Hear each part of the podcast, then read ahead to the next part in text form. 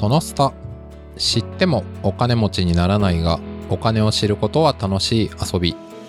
投資金融経済を楽しみながら考えるポッドキャストです。え語るのは私合同会社エンド・オブ・オーシャン代表でお金にまつわる人間心理に興味があるまさきと金融業界でえー10年以上働いた後、今はスタートアップのファイナンス支援をしたり、えー経済メディアで寄稿をしたりしているしげです。はいこの二人でお届けしてまいりますよろしくお願いしますよろしくお願いします。ということで、え今回はですね、えー新ウルトラマンの宇宙人という圧倒的脅威と世界経済みたいなあたりをテーマにしてお話ししていきたいと思います。えー最初にお断りなんですが、今回のエピソードでは、新ウルトラマンの、物語、ストーリーの革新とかに、どんどん触れていきます。なので、まあ、いわゆるネタバレ前提という話し方をしていくので、まあ、もしですね、まだあの、新ウルトラマン見てないから、いや、ちょっと先に聞きたくないという方はですね、ちょっと一旦今回は止めていただいて、あの、まだ映画館で結構ね、今7月ですけど、全然まだ日本中やってますので、ぜひ見に行っていただければと思います。あの、もう見たよって方とか、まあ見てないけど別に全然気になんないよっていう方は、はい、このまま聞いていただければと思います。ということなんですが、まあ、新ウルトラマンは一応その話としては、あれなんですよね。最初の数分間で、あ、ストーリーなんですけど、ものすごいあの、凝縮して怪獣がなんか7体ぐらい出て、それをこうやって倒しましたっていうのがバンバン続くんですよね。そうですね。だから、まあこれも、まあ、ネタバレ前提で言うと、うんうん本当にシン・ゴジラの1話分はいはいはが、それこそ2、30秒で過い。ぎていくような。感じですよね。そうですね。おっしゃる通りですね。確かに、シン・ゴジラがまさにそのゴジラっていう一匹の怪獣をどうやって日本が頑張ってやっつけたかっていうのは2時間かけた映画なんですけど、それを確かに1怪獣数秒とか10秒とかで、それを7個分ぐらいやるっていうとこから始まりますからね。で、撃退の仕方がね、かすかな記憶ですけど、なんか、消えていった鳥みたいな怪獣とか見たじゃないですか来ま。したね。だからね、それで、実際その、女性の科学者、うんうんうんあの、確かあの、はいはい何でしたっけ、ももクロ出身の確かあの人だと思うんですけど、はいはい。あの、ね、女性科学者がなんか発見して倒したっていうケースもあれば、その。怪獣がどっか逃げて、船船べりさんかな。船べりさんがね、はいはいはい。で、怪獣が逃げてどっか消えていったみたいなケースもあったりとか、はいはいまあね、多分あれほんと数十秒の中に本当はね、それの、新ゴジラ1話分ぐらいのドラマが。あるっていうのがもう、圧倒的なスピード感で最初うんうん。出てくるっていうのが新ウルトラマンの最初の特徴ですよね。はい。で、やっぱポイントとしては最初は、ウルトラマンの出てくる前に、まあ、自衛隊とか日本国政府がなんとか撃退するんですよね。はいうん。複数体の怪獣を。はい。で、まあそこが描かれて、いわゆるその家督隊あの、はい。旧ウルトラマンシリーズだと科学特捜隊だったのが、今回だと、えっ、と、怪獣特、なんだっけ、えっと、家督隊っていう、まあ新しい組織として、その、あ、そうか、その何体かの怪獣を倒してる途中で、怪獣特設対策室っていう組織が作られましたと。防災庁の下にできましたっていうのが描かれるんですよね。まあ、対策本部みたいな感じですね。そねの、あの、く国のっていう。はいはい。これちなみにあの、ウルトラマンでいう科学特捜隊も、これも一応、日本国の、いや、あれは国際組織なんですよ。あ、あれ国際組織なんですか？パリに本部がある組織の極東支部みたいなのが、日本の科学特捜隊なるほど支支部なんですよ、あれ。だからまあ、例えば IMF とか WTO みたいな、あ、そうです、そうです。そういう世界的なそうなんですパリよ。にある機関の日本支部。そう、だから、あれに関して言うと、指揮系統が、あの、日本国政府ではないとはいはいはいいう可能性が結構高いんじゃないかなとなるほど。思います一ね。方、家督隊、これですね、怪獣特設対策室はいはい。っていうのは、今回の新ウルトラマンの方は完全に日本国政府の組織ですね。まあ防衛省のうん下部組織っていあうことですかね災庁っていう組あ織防が災庁ですか？作防災庁ですか？はい。あ、なるほど。防衛省の中の防災庁っていうのがあって、そのさらに下部。組織っていうそうでことですすね。。ね防衛省の下の防災庁の中の家督隊。なるほど。はい。まあ、なので、いわゆる要するにく国の、はい、機関ですね。はい。だから新たにね、多分国会で法律を通して、うんうん。まあできたっていうことですよね。はい。そうですね。で、まあ、で、えっ、と、あれか、その、新ウルトラマンの中だと最初、ネロンガっていう怪獣が出てきて、で、これがなんかもう、電気をやたらめったら吸いまくるっていうので、えー光の巨人が降りてきて、やっつけちゃうみたいな。そこで初めてウルトラマンが出てくるっていう、そういう話ですね。それまでは、あの、家督隊がうん。怪獣何匹かを撃退してた。で、うんうんでその後にメメロンガでしたっけ？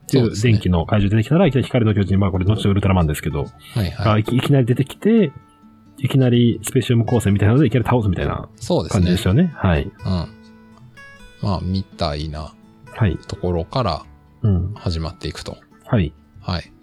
いう話なんですけど、まあ、で、これで、えっ、と、話としては、えーまあ、怪獣をウルトラマンが倒してくれる、なんだけど、その後今度は宇宙人っていう、まあ、異星人、まあ、作中だと外星人って呼ばれてるか、はい。が出てくると。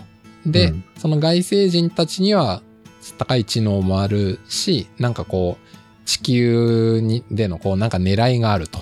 うん、で、それを実現するために日本国政府と交渉をしたりしてくるというのが、まあ、えっ、と、ザラブっていう宇宙人とか、次に出てくるメフィラス、あの山本浩二ですね。俳優の山本浩二さんが演じてるメフィラスとかがこう出てきて、こういろいろね、策、策略を図る。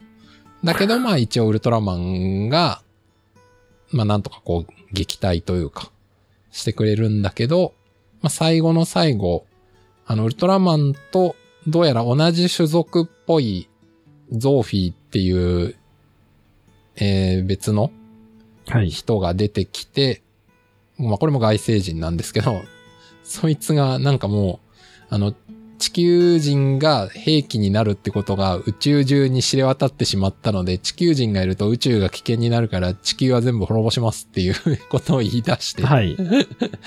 で、あの、ゼットンっていう、まあ、あの、元々のウルトラマンのテレビシリーズだと最後に出てくる怪獣ですけど、まあそれと同じ名前だけど、まあ怪獣というよりはなんか巨大兵器みたいなものを繰り出してきて、うん。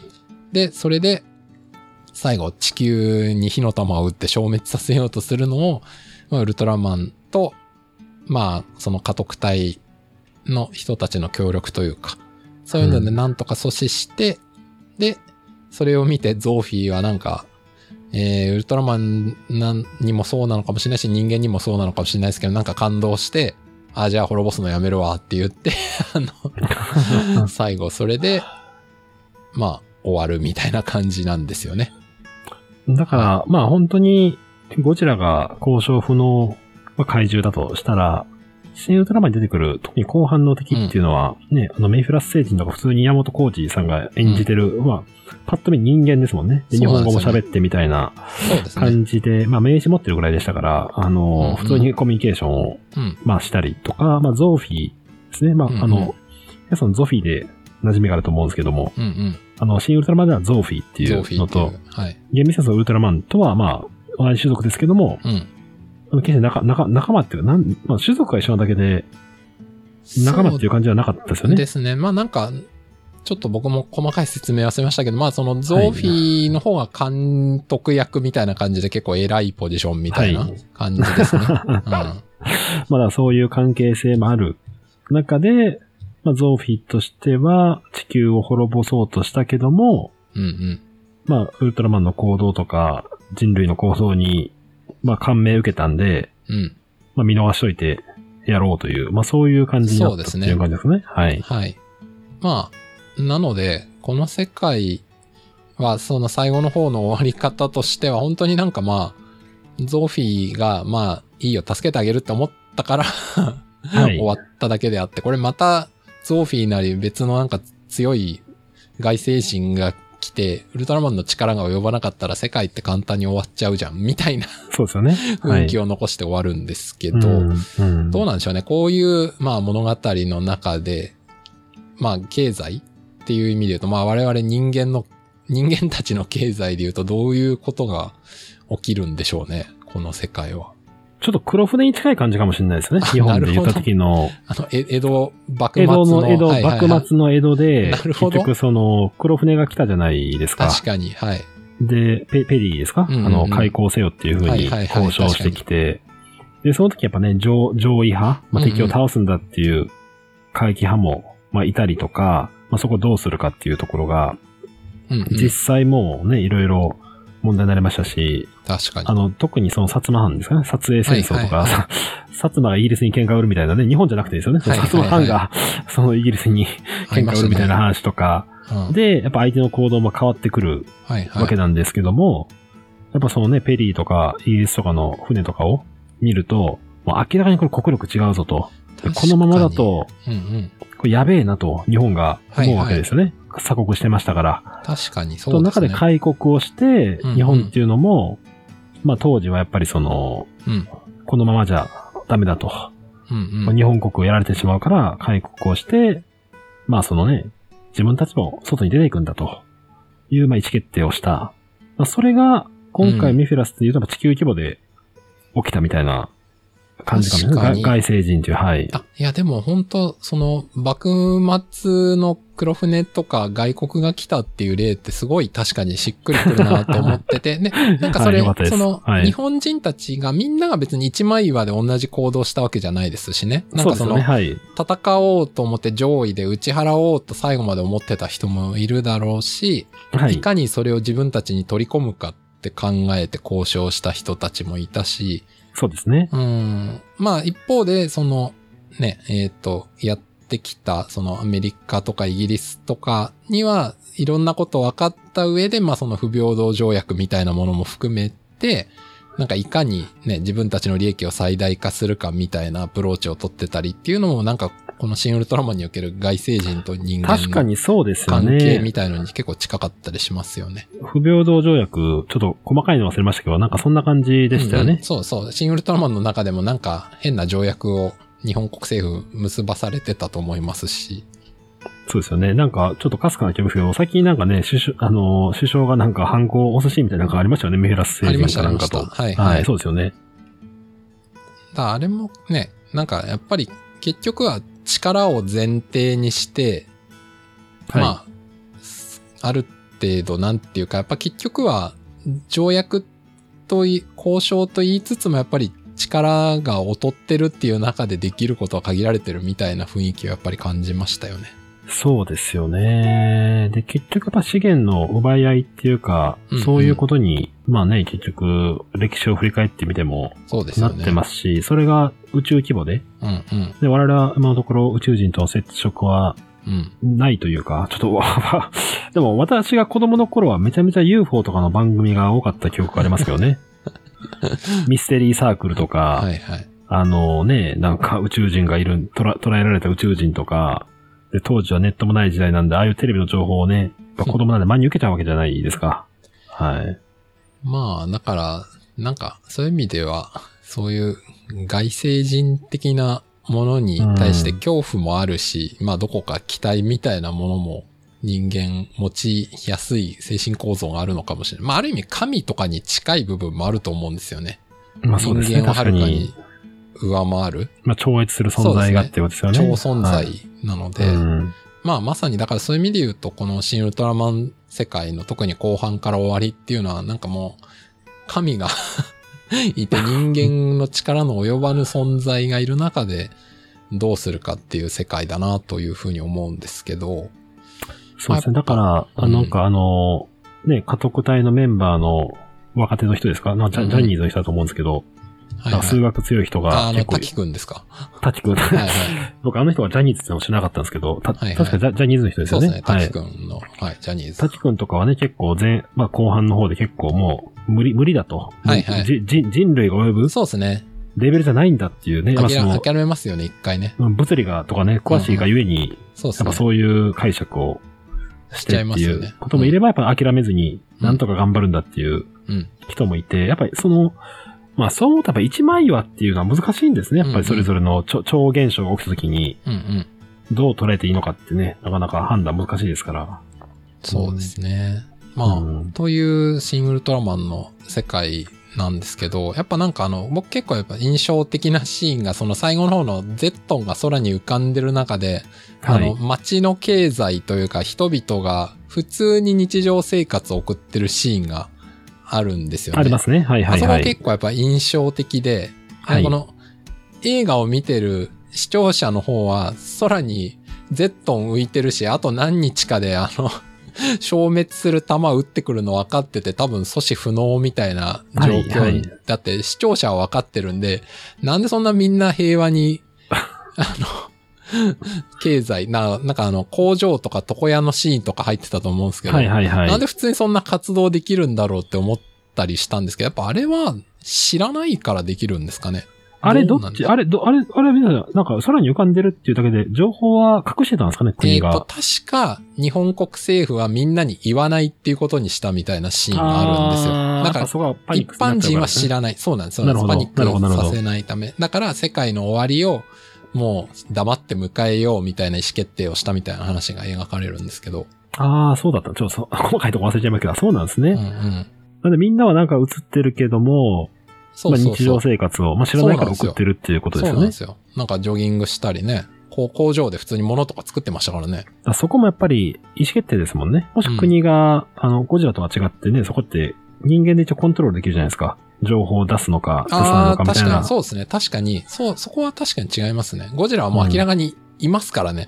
東京で暴れてて、隠しようがないですからね。確証がない中で、最後の Z のところはよくわかんないけど、超常現象ね、その長さませがでかくなるとか含めて、そういうのがいろいろね、皆さん知ってるけれども、もうなんかいろいろ怪獣たくさん来てるし、わけわかんなくなっちゃってるっていうの、麻痺、半分麻痺してるかもしれないですね。もう怪獣来てるのは分かってるわけじゃないですか。そうですね。確かにはい怪獣はもう7体か8体か来てて、まあまあ一応ただ撃退したりはい。とかね、その、長澤まさみ巨大化とかも含めて、まあなんか宇宙人と日本国政府交渉してるっぽいけど、まあでもそれも別に自分たちの世界が終わるとかには別に全く結びついてないですもんね。そこまでの段階では。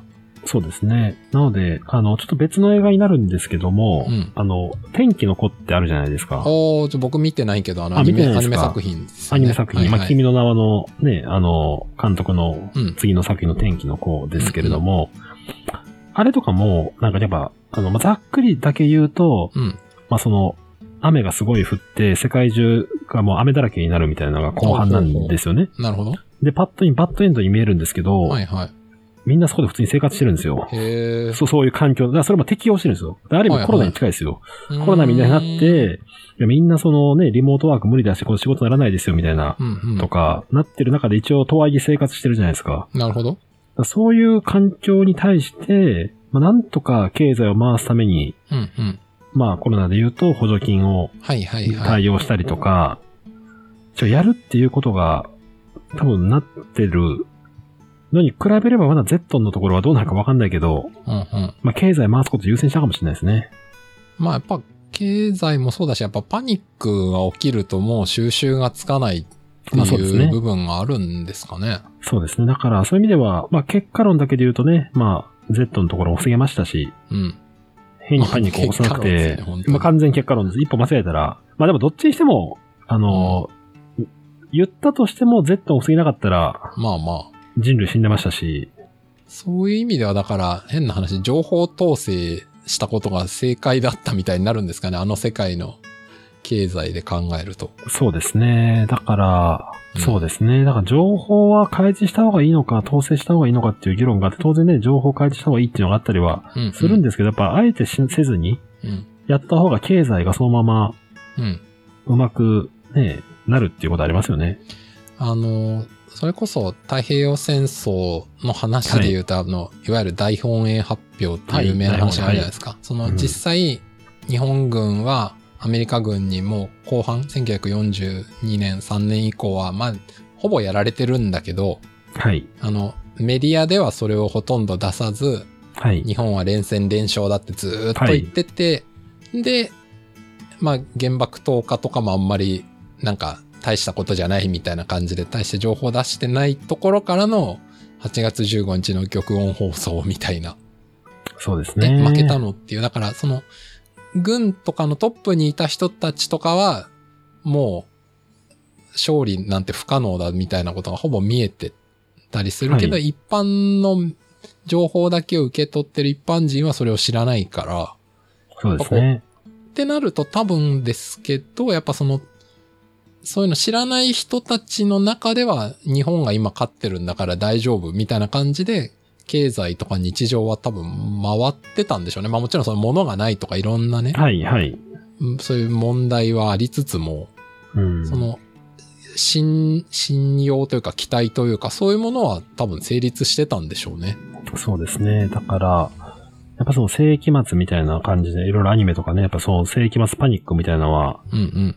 ノスタルダムスの大予言含めて、まあいろいろあったと思うんですよね。うんうん。で、あの、やっぱ悪い世界線は、うん。北斗の剣みたいな世界で、はいはい。北斗の剣、まさきさん、イあ、メージわかりますわかります。か読みました読みました。あれとかなんていうか、なんで、ああれ確かなんかね、核で世界が滅亡して人類死んだと思ったけど生き残ったっていう設定じゃないですか。そうですね。なんで生き残った人類があんな暴走族ばっかりのヤンキーばっかりで、確かに。あの、そうですね。な なんでああなるんだっていうのを、確かに。僕は理屈全くわからなかったですけど、確かに。はい。ただまあ、弱者が非常に虐げられて、うん。なぜか生き残ってる人たちが、暴走族とかヤンキーみたいな確かに。人たちばっかりの、もう不幸な、うん。まあ世界な状況で何の希望もないみたいな、はいはい。まあそういうような状況うん。もあれば、ね、あえて情報を、まあその日常、いかに日常をうん。取り戻すかみたいなはいはい。感じもあったりはしますね。